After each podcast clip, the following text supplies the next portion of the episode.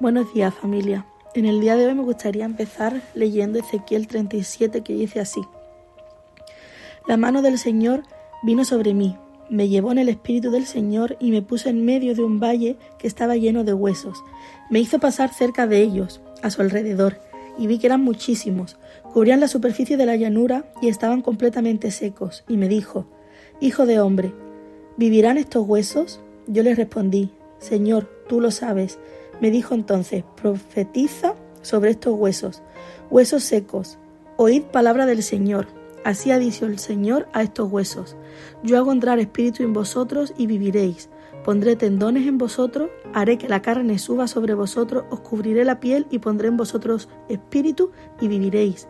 Y sabréis que yo soy el Señor. Profeticé pues como me fue mandado, y mientras yo profetizaba, se oyó un estruendo Hubo un temblor y los huesos se juntaron, cada hueso con su hueso. Yo miré y había tendones sobre ellos, y subió la carne y quedó todo cubierto por la piel, pero no tenían espíritu. Me dijo, profetiza al espíritu, profetiza, hijo de hombre, y di al espíritu que así ha dicho el Señor, espíritu, ven de los cuatro vientos y sopla sobre estos muertos y vivirán. Profeticé como me habían mandado y entró el Espíritu en ellos y cobraron vida y se pusieron en pie. Era un ejército enorme, inmenso. Luego me dijo, Hijo de hombre, todos estos huesos son la casa de Israel. Ellos dicen, nuestros huesos se secaron y pereció nuestra esperanza.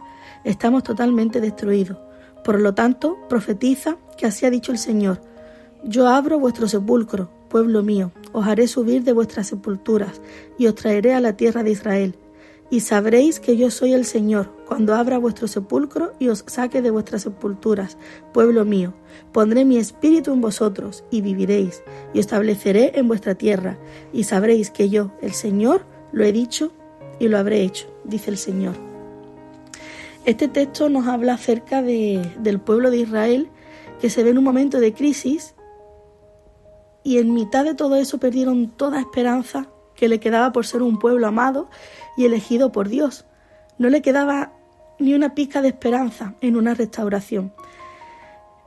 Ezequiel dice que ve un valle de huesos secos y esos cadáveres no son más que una comparación con nuestra propia vida. No eran muertos físicos en una batalla, sino los mismos israelitas en una desesperanza total.